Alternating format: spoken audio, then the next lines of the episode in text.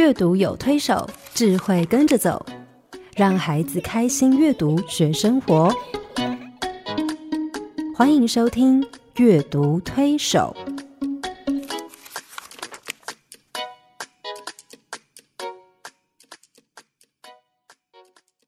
听众朋友，你好，我是黄乃玉。各位听众朋友，大家好，我是刘清燕，欢迎您再次加入阅读推手的行列。黄老师，我要跟你讲一件事，嗯，说，啊，就是前一阵子我的教会主日学小朋友告诉我的一件事，我听了其实蛮生气的，但是也很心痛。我觉得校园还是常常有这样的事情发生啊。嗯你知道啊、那个小朋友大概三年级，嗯个子不太高哈，嗯然后他就跟我说，他们班有一个同学被高年级的同学霸凌，嗯但可能有牵涉到勒索什么事情，嗯嗯他没有讲得很清楚。这样，他说有一次下课的时候，他就发现他那个同学被几个高年级的学生围着，嗯然后他那个同学很害怕，结果他就跑去解围，嗯。跑去解围，然后大概跟那些高年级的学生有一些争执哈，嗯。然后把他同学救出来。可是他说那一天傍晚快要放学的时候，他去上厕所，嗯。结果从厕所出来的时候，就发现六个高年级的，就是那几个霸凌别人的那几个高年级的学生，就站在门口堵他，嗯然后就开始一每个人都一直在骂他说你多管闲事啊，嗯你爱讲话对不对？嗯好，我们就让你的嘴巴怎么样怎么样啊，嗯，然后就讲一些非常恶毒的话。嗯他讲到这里的时候，其实我心里非常担心，我就说，嗯哎、那你不会害怕吗？他说，嗯当然会啊。可是那你那时候怎么办？他说他那时候完全不敢回嘴，嗯但他就在心里面一直祷告，一直祷告，嗯一直祷告。他说他他在心里祷告说，求上帝来救他啊，请嗯求耶稣来救他。结果他说那些高年级的同学看到他以后，就开始有点咄咄逼人，越骂越厉害，然后就开始把他往厕所里面逼。哎呦，好。那我想，如果在门口的话，可能还好；他如果把他逼到厕所里面去的话，嗯可能后果不堪设想，不晓得他们会做什么事。结果他就说他在心里面就一边退一边在心里面一直祷告。结果就在他快要被逼进厕所的的时候，谁出现了？你知道吗？超人，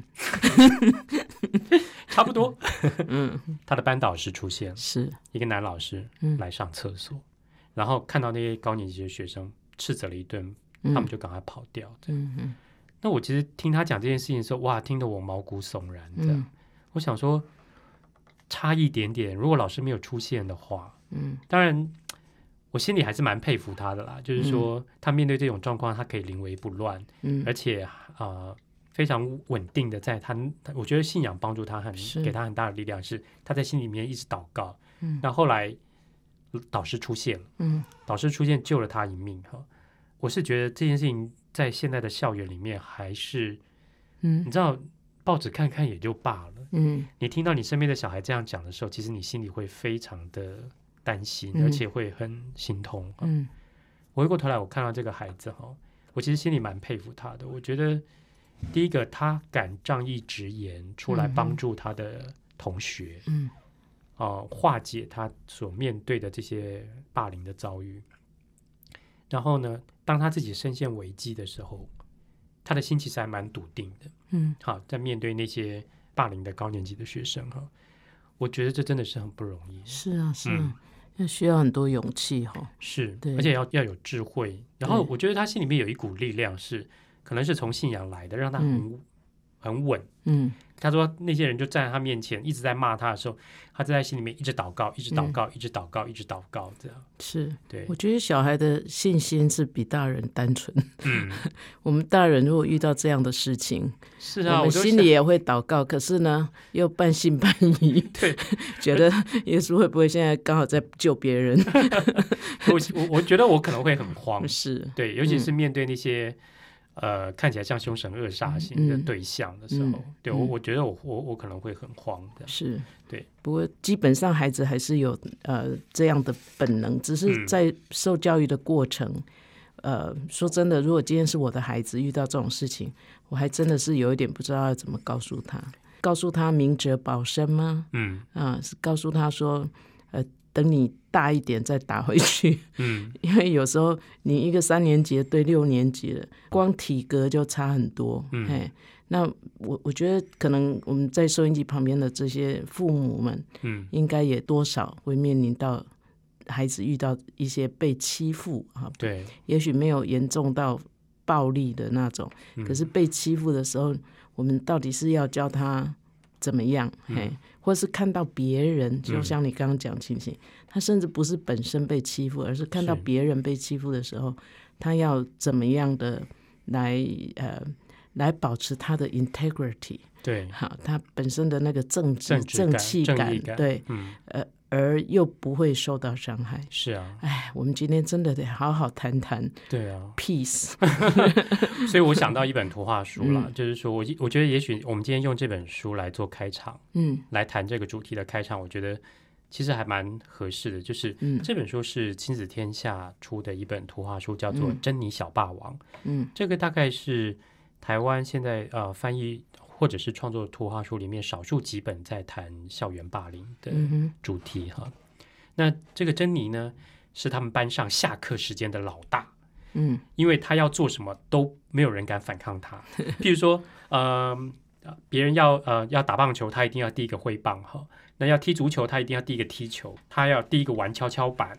所以其他只要有人要跟他争，他就把人家推开、挤开，然后呢欺负他，甚至又捶又打、踹倒人哈。听起来非常的恰杂不？，对，非常的阿爸哈。嗯然后如果有人敢对他大小声，他就说：“你敢再说一遍，是谁要找麻烦？”哈，所以全班同学都非常非常害怕他。嗯大家都知道珍妮的规则，所以每个人都闪他闪得远远的。嗯可是就在这个时候，他们班上转来一个新的同学，那个新的同学个子长得非常非常的矮小，是一个小不点哈，叫凯斯，一个小女孩。她戴着眼镜，然后进来。你知道，新同学进到这个班上，完全搞不清楚嗯现实的状况是怎么回事，谁是老大，他也懒得理，他也不知道。嗯于是呢，下课时间呢，珍妮还没有挥棒，还没有去拿棒子啊、呃打棒球，他就先跑去先把那个棒球棒抢起来了。嗯那珍妮想，大家想踢足球，珍妮还没有碰到球，他就第一个先把球给踢掉了。嗯所有的玩具呢，他都抢在珍妮前面玩。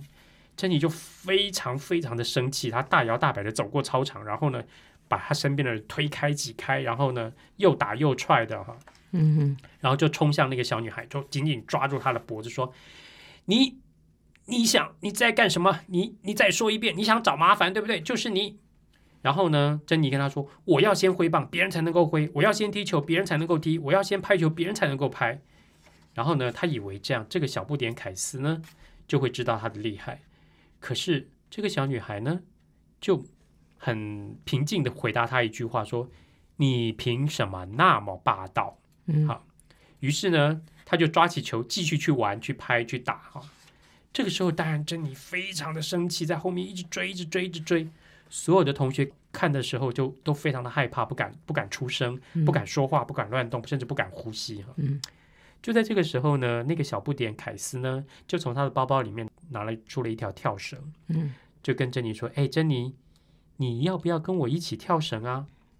你知道这句话呢，让这个珍妮小霸王整个呆呆住了，因为从来没有任何一个人主动开口邀请他跟他一起玩，嗯。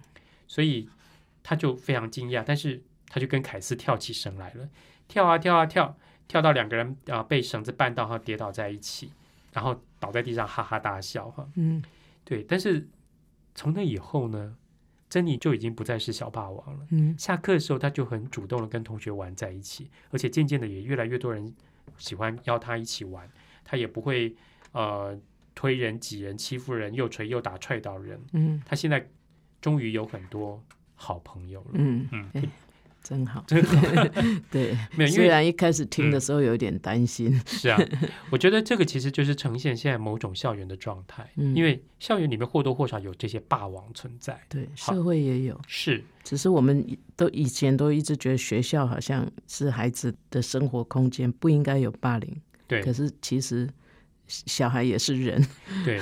可是我觉得这个故事里面这个小不点，就是说这个新同学嗯。是一个非常，我觉得我们可以一起来探讨的一个角色。嗯，嗯，一个 key person，对，嗯。他是一个 key person，他进来好，他也许是白目，也许是搞不清楚状况，嗯。可是我觉得他就是正是因为这样，他没有那些过去的被嗯嗯，那些框框，就是说大家对于珍妮所设下的那些规定的影响，是，所以呢，他没有被那些框框框住，他反而展现了一个非常自由的态度。嗯然后那个自由态度是事情应该怎么做就怎么做。嗯然后呢，他心里没有畏惧，他不会因为这样害怕那个小霸王珍妮，嗯，他因为这样反而变成了一个很好的 peacemaker，就是对说，可以解套的，对，就是说他带来一个很圆融的呃人际关系。嗯就是在他把那个什么跳绳拿出来的时候，嗯他主动邀请珍妮。嗯其实你知道，有时候霸凌别人的人哈，嗯，他其实心里是很孤单、很寂寞，是需要被人家关爱、被人家注意的。对。对，可是他用错了方法，是，对，所以让人家就害怕。嗯，他越想要跟人 有互动，就越让人家害怕。是大家就那越害怕，对，他就越没有朋友，然后就越霸王。对他就会用嗯越极端的方式去以吸引人的注意。对，那珍妮其实就是这样的一个状态。嗯可是我觉得凯斯呢，其实正好就破解了他的这个弱点，嗯。伪装出来的 很强悍的弱点。是，对，说不定他也看出来欧朗波大哈。嗯。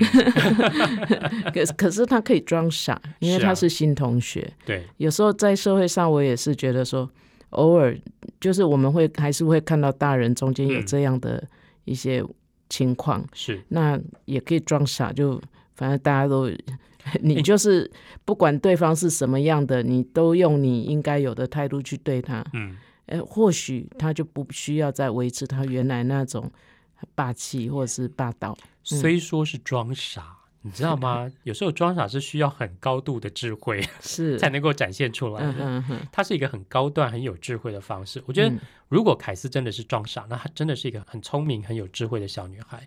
那我在她身上不只看到她，呃，去呃造就一个呃圆融的人际关系之外，我觉得他在面对珍妮那个时候的态度，那种平静、那种稳定的力量，其实也让我很佩服。嗯，对嗯所以，我们今天要谈的主题其实是两个字，嗯我觉得这两个字呢，嗯，它其实是有有不同的深层的意义哈。嗯对，这两个字是什么呢？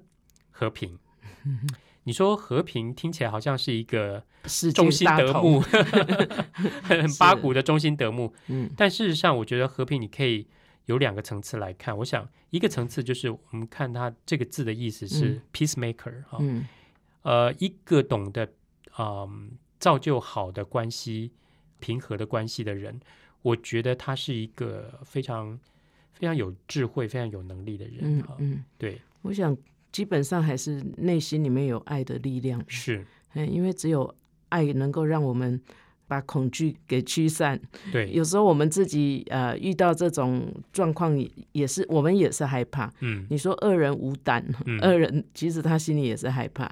那可是他的他的那个表现也让我们其他的人害怕。是啊，所以呃，为什么说爱里没有恐惧？哈、嗯就是说，当一个孩子他有足够的爱，他内心里面有一种稳定的力量，然后他很单纯的去相信，嗯，他就比较容易做那个 peacemaker。对，嘿，所以我觉得，嗯，他这个力量如果在的时候，不管他面对什么样的混乱的局面，或者是威胁、胁迫等等，他都可以不会乱啊嗯，他就有那个临危不乱的能力。嗯有点像我说的，我们教会那个小朋友，其实我真的蛮佩服他是哇，这么多高年级的学生在他面前，然后对他恶行恶状的时候，他他可以心里面不断的祷告，嗯，然后他没有去激怒他们，这样。嗯嗯那我觉得相对而言，凯斯其实也也是这样，他面对小霸王珍妮的时候，他也没有去激怒他，嗯他还是用啊、呃非常开放的心胸去接纳他，嗯甚至主动提出邀请。嗯嗯所以我觉得，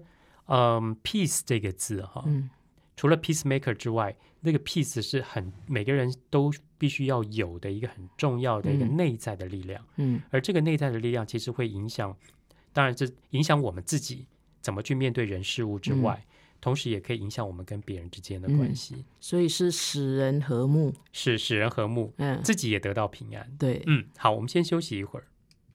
好家庭联播网，中部地区古典音乐台 FM 九七点七，北部地区 Bravo FM 九一点三。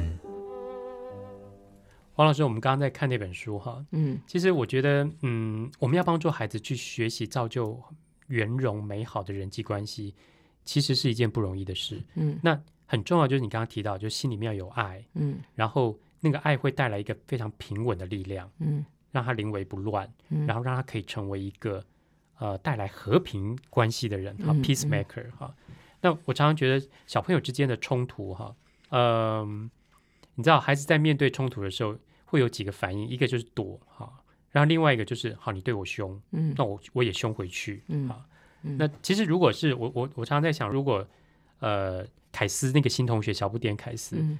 在面对这个珍妮霸王的时候，他也用那种以牙还牙的态度去面对他。比如说，好，你对我那么凶，我就更凶，把你凶回去，看谁比较厉害哈。嗯如果是这样的话，那个状况就会变得，这个关系会变得更紧绷、更糟糕哈。嗯因为我想说，呃，我我们知道以牙还牙，以眼还眼，这个东西其实是人之常情。对呀对，可是呢，是不是一个适合的做法？哈嗯倒是可以好好思考一下。我想很多童书的作者，他其实站的角度，其实是希望每个孩子可以成为一个和平的使者，好。嗯主动的发球者。对，主动的发球者。但有时候你知道，这个不是孩子天生就有的能力，嗯。他是需要被养成的。嗯哼。那我觉得，嗯，从那个《珍妮小霸王》里面那个凯斯，我觉得他也许他父母对他的教育其实很重要，嗯就是让他成为教导他成为一个可以主动化解那个纷争的人哈。嗯那我觉得家长有时候在这个孩子在面对这种人际冲突的时候，他们扮演的角色也很重要。嗯怎么样帮助他们去去面对这些人际冲突，然后帮助孩子去化解这个人际的冲突，嗯成为一个和平的使者。嗯其实父母如果本身在在外面，不管是在家里跟你的亲戚朋友，或者是呃我们在职场上面跟同事，如果我们自己也有一些呃小成功，嗯嗯。那回来的时候跟家人分享，我想其实对孩子来讲，那又是一个很很强而有力的一种说明啊。是啊，哈，因为我们常常有时候回来就会说，哎呀，那个那个同事啊，真是受不了啊，那个，哼，我才不要理他呢。嗯，那也许我们只是在发泄我们的心里的不平，然后过嗯去就算了。我们第二天去到 office 还是跟人家很好好的。可是你要想，今天孩子在家里面听到父母，他听到的不是一个完整的处理人际关系的方式，嗯所以他可能就没有学到你怎么样啊圆满的去把你的人际关系去哈、从负向去去导向正向，导向正向。嘿。嗯嗯。所以我也建议哦，除了呃读图画书之外，嗯，我们自己也是啊呃收集一点小成功。那 是。那那也许不是世界和平，可是至少我们可以做到我们跟周围的人的一些呃有一些冲突啊，有一些啊、对，也也许就像那个珍妮小霸王那样，遇到一个很霸气的人，啊、你自己觉得被欺负了，可是嗯你后来怎么样啊，让那个人去啊、化敌为友？嗯嘿，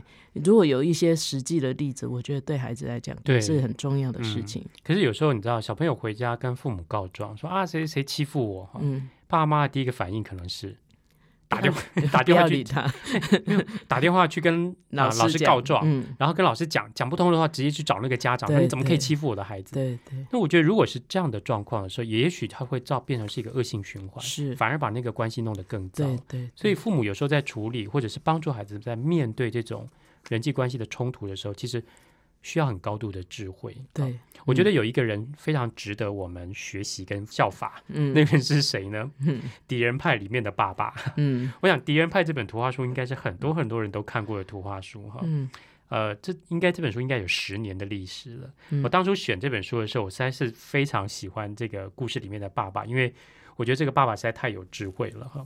面对小孩啊、呃误解别人，然后跟别人的关系对立的时候，他用一个非常有智慧、非常巧妙的方式去化解这个误会哈，然后让他们可以跟他的儿子可以跟那个对象跟他讨厌的对象可以重新建立美好的关系啊。嗯，这本书呢，封面你可以看到一个头大大的小男孩，然后呢捧了一个很大的派，那个派里面很可怕，很恶心，对，有树叶，有虫子，对对对有，石头，是嗯我记得有一次我在跟小朋友讲这个故事之前，我就问他们说：“哎，你们在你们班上有没有很讨厌的人？”嗯每个小朋友都有。嗯呃，我说你讨厌谁？他说有一个小朋友说他讨厌，有一个女生说她讨厌他后面的那个坐在他后面的男生。我说为什么？他说那个男生一天到晚喜欢拉他的辫子，踢他的椅子，这样。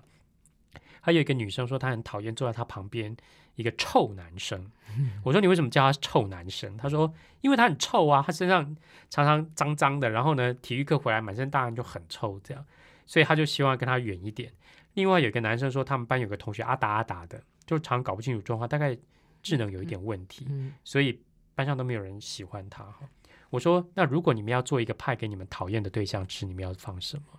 小朋友就说放大便、放蟑螂、嗯放恶心的吐痰哈、吐口水啊，然后放烂泥巴等等的哈。嗯我就说哦，好啊，那这个派要叫什么派呢？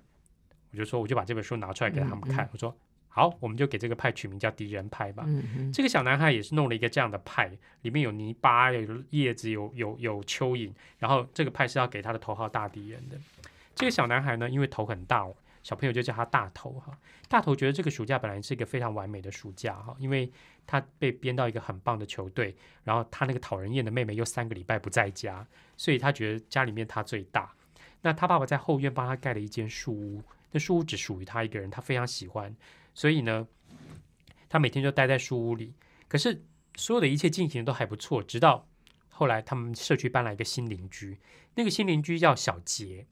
那个小杰呢很会打棒球，嗯可是他每次看到大头被三振，就在那边嘲笑他。嗯然后小杰刚搬来，在他们家办了一个 party，就请了所有的人社啊、社区的小朋友来参加，独漏了大头。嗯于是大头就怀恨在心，说：“好，这个小杰，你是我的头号大敌人。所以他就在他的树屋里面钉了一张敌人名单，说：“这是我的头号大敌人小杰，所有的人都可以来我的树屋，只有小杰不行。”那这件事情让他爸爸知道了，他爸爸说：“哈，你那么讨厌小杰，你有死对头。这样好了，我告诉你，我有一个办法可以消灭你的敌人。”于是他爸爸就拿出一张食谱，哈，嗯他食谱，然后上面写的敌人派。嗯那个他他那个大头，他的儿子说：“爸爸，敌人派什么是敌人派啊？敌人派要怎么做呢嗯，？”对，是给敌人吃，吃的，对。然后爸爸爸就说：“你不用担心，派我来做，嗯好，然后我做好再来叫你。”就这时候，大头心里就在动歪脑筋了。他想说，这个派要给敌人吃的，应一定要在里面放一些好东西才行。于是呢，他就去他们家那个呃房子外面的水沟里面嗯捞了一些就臭泥像我们刚刚封面看对到那个拉了一堆，挖了一堆烂泥巴，捡了一些石头，找嗯抓了一些蚯蚓，拔了一些杂草，然后拿来给他爸爸做做派。他爸爸看一看，就说：“你把这些东西拿走吧，我不需要这些，你先出去玩，等我派做好再告诉你。”于是呢，大头就出去外面打篮球，玩一玩，玩一玩，哎，玩了一阵子之后，突然闻到一股很香的味道。嗯，他想说：“哎，这个是一般，就是派烤好了嘛？哈，哎，奇怪，给敌人吃的派不是闻起来应该很恶心吗？为什么那么香呢？”于是他跑进去家里看，哎，他爸爸果真烤了一个非常好吃的派，maybe 看起来红红的，像草莓派哈。嗯那大头就说：“爸爸，这个就是敌人派啊。”爸爸说：“对呀、啊，哎，给敌人吃的派不是应该很恶心、很臭吗？说不定敌人吃了会拉肚子、会掉头发、会有口臭等等的。”爸爸说：“哎，如果你真的烤了一个那样的派，谁吃啊？他要吃吗？他不吃就没有办法把它消灭啦。嗯哎，这个大头心里想说，这也对哈、爸爸真的很有智慧，真的做过敌人派。于是呢，爸爸就跟他说：“好，敌人派做好了，接下来的工作在你身上。”他说：“啊，我要做什么？”他说：“你的工作呢，就是负责把你的敌人引诱到我们家来吃这个派。嗯这个工作很难哦，因为你要嗯对他非常好，嗯你不可以惹他生气，而且你要注意看，等他心情很好的时候呢，开口跟他说：‘哎，小杰，你要不要来我们家玩？’嗯如果他来了，我们就给他吃这个派，他就会被消灭了。于是大头真的就去找小杰出来玩，这是另外一种木马屠城嘛。对。结果没想到，哎，他跟小杰玩的非常快乐，一下子一个早上过去了，然后甚至小杰留他在他们家吃饭。下午的时候呢，吃完饭，大头就看小杰心情很好，就问他说：“小杰，小杰，你要不要来我们家玩？”小杰就说：“好。”大头心里就很乐，想说：“哈，你完蛋了，你中计了。”于是他就带大头来在他们家玩，他们就在前院玩回力棒。可是他不带大头去后院，因为后院有什么？有那间树屋，嗯，对，树屋是全秘密基地，对全世界人都可以去，只有小杰不能去。可是呢，回力棒丢啊丢，不小心就丢到后院去了。于是他们就只好到后院去捡。一到后院呢，小杰就说：“喂，大头，你有你有树屋哎，我们上去玩吧。”大头心里想说：“这树屋是我爸盖给我的，我妹要上来我可以不准，我爸要上来呢，我还考虑考虑。况且，我现在要引狼入室吗？对 可是这个时候他想起他爸的话，他爸说你要对对他一天好，非常非常的好，非常非常对好。于是呢，他就想说：“好吧，可是你先等一下，他要干嘛？上去把他的布告给撕了。把那张敌人名单撕掉哈，就丢在那边。然后他就跟小杰就在啊、书屋里面玩的非常快乐，玩了一整个下午。诶，玩到天黑了，爸爸就叫他们下来吃饭。那天爸爸烤了焗烤通心面，是大头最爱吃的。可是呢，小杰一看到就说：“哇，焗烤通心面，我最喜欢吃这个了。”于是大头心里想说：“完了，这个人呢可以跟我玩的很愉快，嗯而且呢我们喜欢吃的东西又一样。”嗯那我到底该不该让他吃那个敌人派呢？嗯可是吃完晚餐以后呢，爸爸就把派端出来了，然后呢，每一片派上面还放了一球冰淇淋，看起来好吃极了。那端到他们面前的时候呢，小杰就迫不及待要挖一口，可是正好要送进嘴巴的时候，大头赶快伸手说：“Stop，嗯，停他要救他。！”他说：“小杰，不要吃，这个派有问题，嗯说不定有毒呢。”那小杰就愣住了，他说：“啊，这个派有毒吗？这个派真的有问题吗？”可是他又看了一下大头的爸爸，他就说：“如果这个派真的有问题的话，那你爸爸为什么已经吃了一大堆，还吃的满嘴都红红的 嗯？”大头就愣住了，然后他爸爸就说：“哎，放心放心，这个派没问题，你们尽量吃吧。”嗯于是他们很高兴的吃了这个派，吃了一片又吃了第二片。哎，大头就在那边观察，没有人掉头发，没有人有口臭，也没有人拉肚子。他想说，诶，这个派真的没有什么问题。吃完派以后呢，小杰要回家了。小杰回家前呢，就跟大头说：“大头，大头，我们明天再出来玩吧。”那大头说：“我们要玩什么？”小杰说到我们家来玩弹簧床，我教你后空翻。嗯这边大头说了一段话，他说：“我我到最后还是不知道那个敌人派是怎么做的。”嗯然后呢，我也不知道敌人吃了以后会怎么样。可是至少我发现，怎么样？小杰吃了以后呢，我的敌人真的就不见了。嗯，对，所以原来这个消灭的确是消灭了，只是消灭的不是小杰，还好，嗯，要不然就是谋杀案。我们现在这么多毒食品哦，这个是很有趣的问题耶。是因为我讲完这个故事，小朋友在那边讨论，我说这个敌人派到底有没有把大头的敌人消灭掉？嗯小朋友就说有啊有啊有啊，大头没有敌人啦。可是有个小男生说没有啊，大头还活着啊。嗯 对，大头还活着。我说那到底什么被消灭？嗯结果有一个小孩讲了一句话，非常发人深省。他说：“其实大头的爸爸做这个派，不是要消灭他的敌人，而是要消灭大头心里面的敌意，嗯，哇，对大头的敌意。嗯”这句话真的完全把我点醒了耶。嗯嗯我说：“是哎、因为你知道，我说那消灭敌人的关键是在那个派吗？”小朋友说：“不是。”嗯我说：“那关键是什么？就是因为他爸爸要他去跟大头玩一整天，而且要嗯对他非常好。嗯，我说为什么？他们说第一个，呃，大头必须先试出善意，嗯好，我要先对别人好。嗯第二个是，呃，对他好之外，大在那游戏的过程里面，大头也了解小杰，嗯他发现哎，这个人可以跟他玩的很高兴，嗯他们喜欢吃的东西又一样，嗯嗯嗯，对所以越来越觉得好像其实他并没有那么跟我跟我这么作对，是嗯。对，对，我想呃，其实有时候接触会让很多呃莫须有的敌意消失。对，嘿，有时候我们呃越有敌意，就越不想去跟对方接触，然后嗯越不接触，那个敌意就自己哇，加上你的想象力就无法控制了。是啊，到后来好像真的一样，嘿是，对所以一开始可能只是一个小小的的菌，啊，嗯，可到后来整个都都坏掉了。对，就整整个整个关系就毁掉了。嗯哼，所以其实那天我就在跟小朋友讲说，哎，你们先前跟我说你们要你们都有讨厌的同学，嗯那你们要呃做派给他吃，里面要放什么蟑螂啊、大便什么之类我说你们同学要吃这个派吗？嗯他们说不要。我说好，那把派丢掉，我们重新做新的。嗯这时候他们就换了，放草莓啊，放巧克力啊，放什么的一大堆的，嗯很有趣。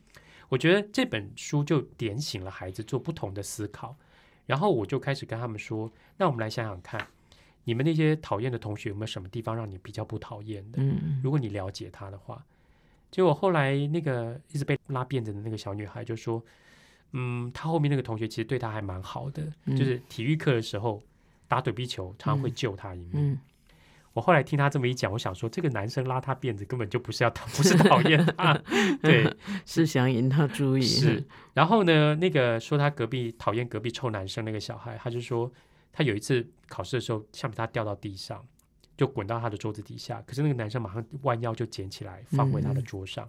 他觉得这个小男生其实心里也蛮善良的，所以其实我觉得是他们都读得出来，爸爸要消灭的不是敌人，而是敌意。嗯当这个敌意消灭了之后，化解了敌意之后，你了解了对方，嗯其实你可能可以跟他变成很好的朋友。嗯所以我那天带小朋友读一段圣经的话，你知道，老师说那段圣经的话，我从年轻读 一直读，年轻的时候从小读，从小读到年轻，完全读不懂那句话是什么意思。嗯后来我看了这本书，我终于懂了。嗯你知道，耶稣讲过一句话，好，让人家觉得很没有道理，嗯但是是真理。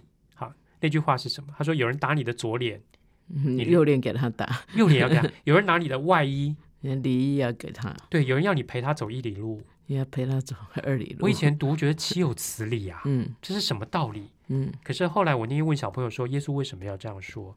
你知道有一个小男孩回应的非常的让我吃惊，他说：“耶稣说，你有人打你的左脸的时候，你你右连右脸都要给他打，所以有人如果打你左脸，你愿意把右脸转过来也让他打的时候，那你的右脸就变成敌人派了，真是很厉害吧？很厉害。嗯对，我觉得这个孩子其实对我有很大的提醒，就是是说是有人对我们不好的时候，你是不是愿意用？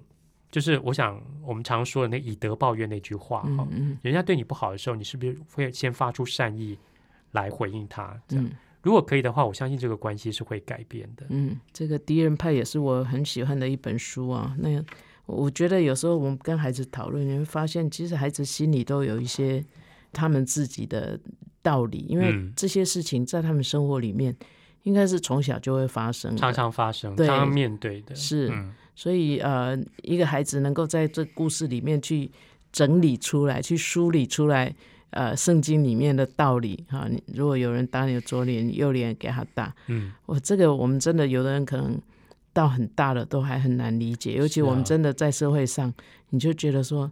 我又不发神经，我为什么要两边两脸都给他打？对，是啊，嗯，可是孩子反而在故事里面，他体会到那个意思是什么，不是只有字面上的那种意思。嗯，对，所以我觉得这是一个非常难，但是是非常崇高的一个品格。嗯一种道德意识，也就是说，呃，人家恶待你的时候，你要怎么回应？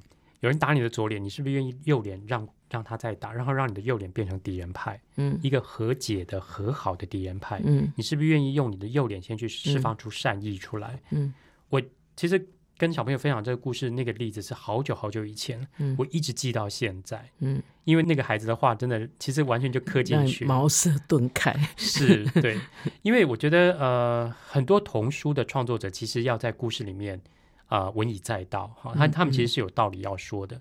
可是我觉得这个作者非常厉害，是他把它包装在一个你完全感觉不出任何说教的一个故事里面，可是却让孩子可以从里面去思考。嗯哼，他他思考出来的这些观点、这些想法，其实就会成为他心里面的一些准则。嗯嗯，对，所以我其实很喜欢带孩子读这一类的书，嗯然后带他们去思考。其实很重要的目的就在这里。嗯当一个孩子会去思考啊、呃这些书里面这些啊、呃讯息的时候，其实我相信，呃，他也内化成为他的很重要的价值。是嗯。如果这些孩子慢慢长大，有一天成为我们这个社会的中间，嗯，成为我们呃的领导人，我觉得我们就太有福气了。对，是啊。所以你看，当这个大头在面对他讨厌的那个对象的时候，他爸爸是做这个派去化解他误解人的迷雾。嗯可是，如果那个时候爸爸是在火上加油，说：“哈，小杰这样对你好，我去找他爸爸算账。”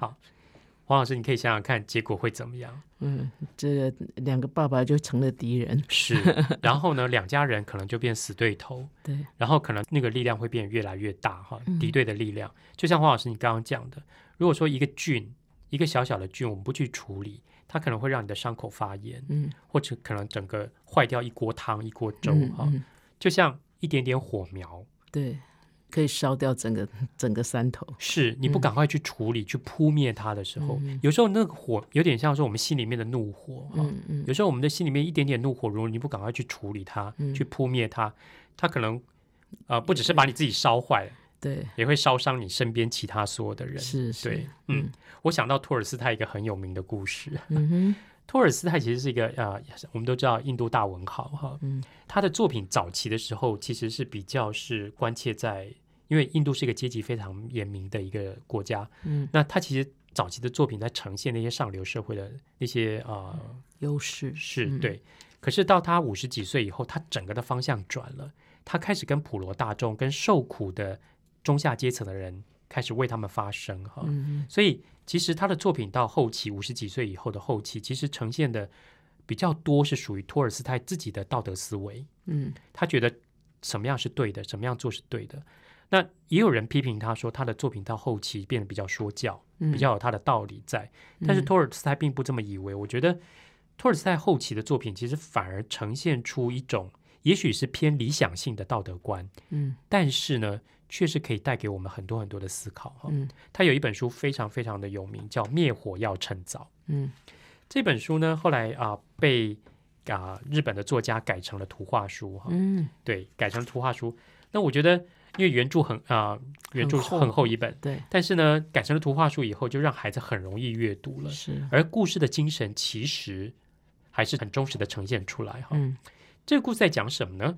在一个村庄里面有两户人家，他们比邻而居哈。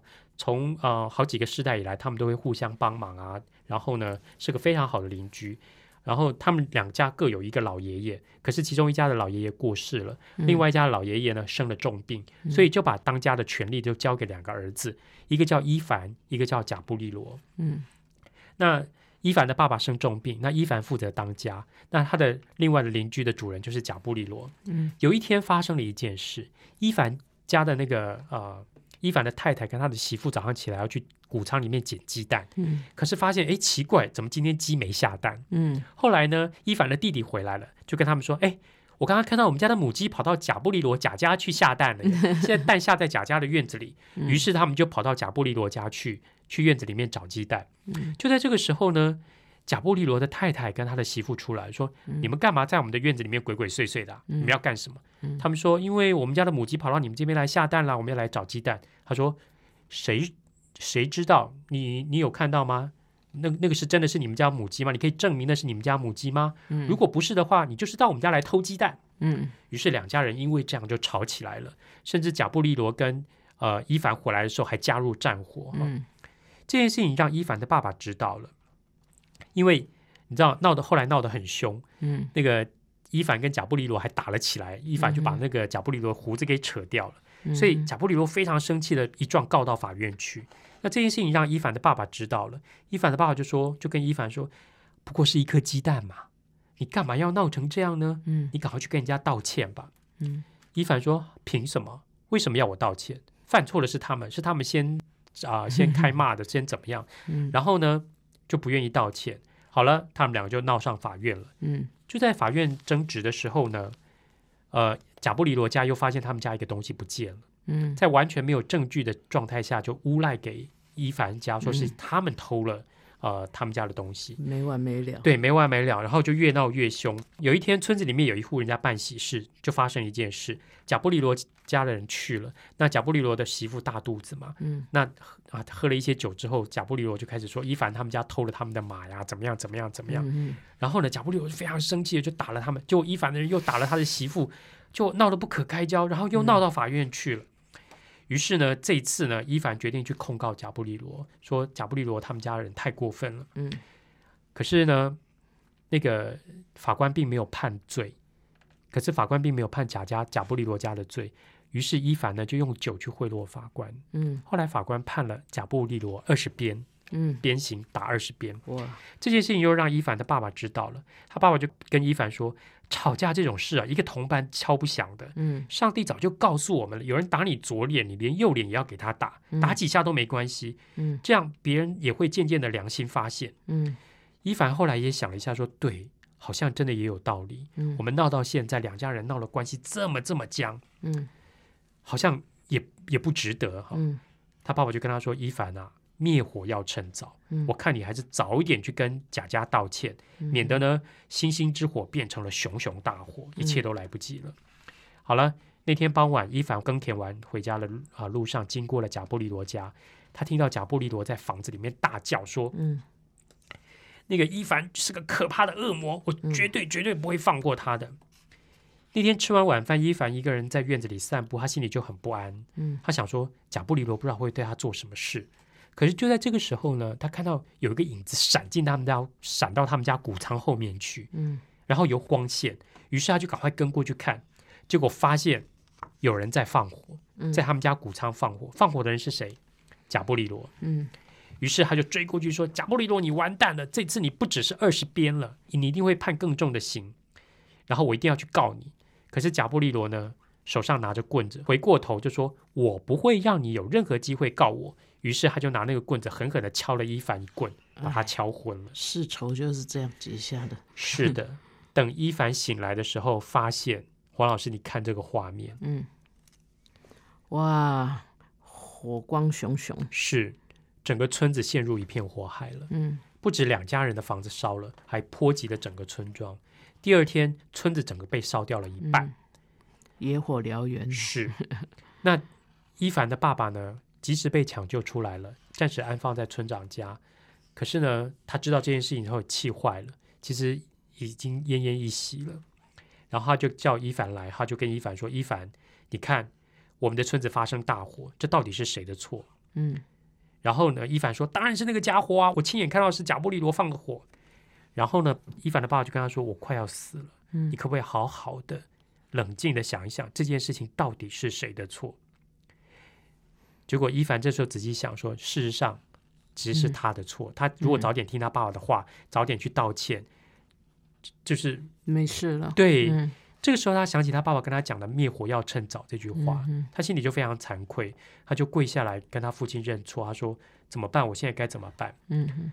他爸爸说：“你要跟上帝认罪，然后呢，你也要记得一件事，你千万不能把放火的人说出去。嗯”于是呢，伊凡真的没有出卖贾布利罗，没有把他放火的事说出去。贾布利罗本来很担心，可是后来发现，哎，伊凡没有把他抖出来，嗯而两家人呢，也因为这样呢，慢慢慢慢开始恢复关系。嗯，伊凡说，告诉他的儿女不能再说贾家人的坏话，而贾家人因为伊凡家的人没有再有任何的冲突，所以两家的关系就变得越来越好，越来越好。嗯到最后呢，两家人甚至不会在意谁的母鸡在谁家下蛋。真是 peacemaker 啊！对，这个爸爸老人还是有老人的智慧，是啊，嗯，然后年轻人常常血气方刚，嗯，就想赢，是。嗯，因为呃，你把对方斗垮，表示你比较厉害。是，其实这个世界并不是这样的，对，因为真正厉害的人是让的，是哎，温良恭俭让，让，还是一个很好的呃品格啊。是，对，虽然现代社会呃好像比较不鼓励这样，嗯。嗯我我听这本书的译者米娅，她讲了一 讲她女儿听看这个故事的经验很有趣。她说，嗯她女儿看完以后说啊，一颗白白的鸡蛋，结果后来变成了一个黑黑的村庄，意思是什么？嗯嗯，不过是一颗鸡蛋，是可是两边的冲突会引发多大的火？嗯一个小小的怒火会星星之火会燎原，嗯嗯把半个村庄都烧黑了。是是这个其实是非常可怕的。所以，当我们那种人际关系没有处理好的时候，那个嗯对立的状态其实会像星星之火般燎原。嗯对嗯我想人的本性应该是这样吧，嗯，因为我们就是一个很邪气的受造嘛。是，那可是我们如果说真的，如果我们心里有一个更高的一个原则，嗯，就是你怎么样做是上帝看了会难过的，是，怎么样做是上帝会很高兴的。嗯，其实如果我们能够再多想一点的话，就比较不会做这种自毁毁人的事哈。对，所以我说，嗯呃，和平这两个字表面上看起来好像是非常八股的中心德目，嗯但事实上，一个人内在是不是有爱？嗯那个爱是不是带来一个稳定的平安的力量？嗯可以会不但影响他自己，嗯，也会影响他跟周边人之间的关系。对，对他可以成为一个好的和平的使者，是。去造就圆融的关系。我们在谈那个和平，你记嗯得圣法兰西斯的祷告文吗？是啊，我觉得那个那个祷告文就很棒，嗯，你你会唱吧？我我不好意思唱，你用你用念我的好我。不让你现在唱，嗯 不过我想呃，现在上 YouTube 其实都可以听到，这是那个圣法兰西斯他的祷告文。嗯，他说：“主啊，请你使我作为和平之子。”嗯其实他的那个原来英文就是 instrument of peace，,，peace，嗯，对，就是一个和平的工具，是一个一个呃，对。然后他说，在有仇恨的地方，让我播下爱；嗯在有残害的地方，让我播下宽恕；在猜疑的地方播下信任；在绝望的地方播下希望；在黑暗的地方播下光明；在忧苦的地方播下喜乐。然后他说：“嗯，不要求别人的安慰，要只求安慰别人；不求他人的谅解，只求谅解人。啊，不求他人的爱，只求爱去爱人。嗯嘿，那呃，就是说，如果我们都这样做到的话，哈，呃，我们在丧失生命的时候，我们就得到永恒。嗯，我觉得这个就是一个得失的问题啦。是，为什么我们人你常常说宁取战争，放弃和平？对，呃因为我们我们没有那种呃眼光哈，去看嗯到永恒。是啊，哎，那只只求一时的胜负，嗯，那然后就会有很多争端啊。是啊，对，所以其实有有了这些啊、好的书，哎，嗯，那我们在阅读的时候，其实呃可以有保持一个距离，看到我们自己，也许即使是我们是大人，嗯。呃，我们也也在面临一些关系上面的冲突哈。嗯嗯，那呃，借着看图画书，可以让我们呃可以用一个不同的角度去去思考。思考，嗯。对，但愿我们每一个人心里面都有平安，是。也可以把这个平安带给别人，成为一个和平的使者。好，嗯。我们今天节目就到这里告一个段落，接下来听听看黄老师有什么小叮咛。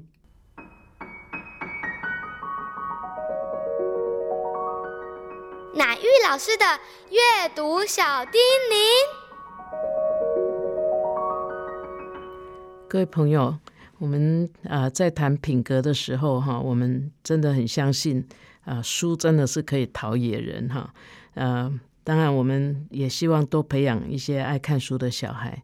呃，可是我前一阵听到一个父母跟我说：“哎，我发现哦，我小孩喜欢看书是为了逃避，把我吓一跳。”我说：“哈。”他说：“因为他发现他们呃家里气氛如果不太好的时候，他小孩就会跑去看书。呃，当学校功课啊，他呃孩子的人际有一些困难的时候，他就会跑去阅读。这样，他就问我说：“这个好不好？”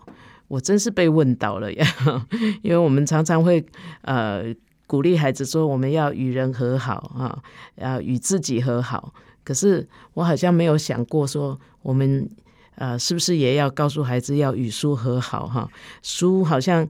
当然，有时候它好像我们的逃城哈，在我们觉得面对这个世界的纷纷扰扰的时候，啊、躲到书里面哈，去享受一下那种呃宁静啊，享受那种呃脱离这个世界的这种快乐哈。可是呢，呃，坦白说，我还是觉得不要只有这样哈。我想为逃避而阅读，呃，毕竟不是最好的方式哈。我们还是希望孩子能够。啊、享受当他很快乐的时候，他也可以阅读，而不是他想要逃避的时候啊、才阅读。而且对孩子来讲，哈、书并不是一个让他啊、只能躲的地方，书应该是一个花园，哈、让他啊、常常可以去享受、去啊、欣赏这些花啊、闻花香的一个地方。啊、我我想这个大人有时候也不用太担心了哈，那他只要与书和好哈，那我们就应该要鼓励他。本节目由 FM 九七点七台中古典音乐台制作播出，邀您一同享受阅读，丰富孩子的生命。如果你对这个节目有任何想法、建议，我们都很欢迎你在 Apple Podcast 留言打分评星，也邀请你订阅这个节目，并分享给身边的朋友。感谢您的收听，我们下集再见，拜拜。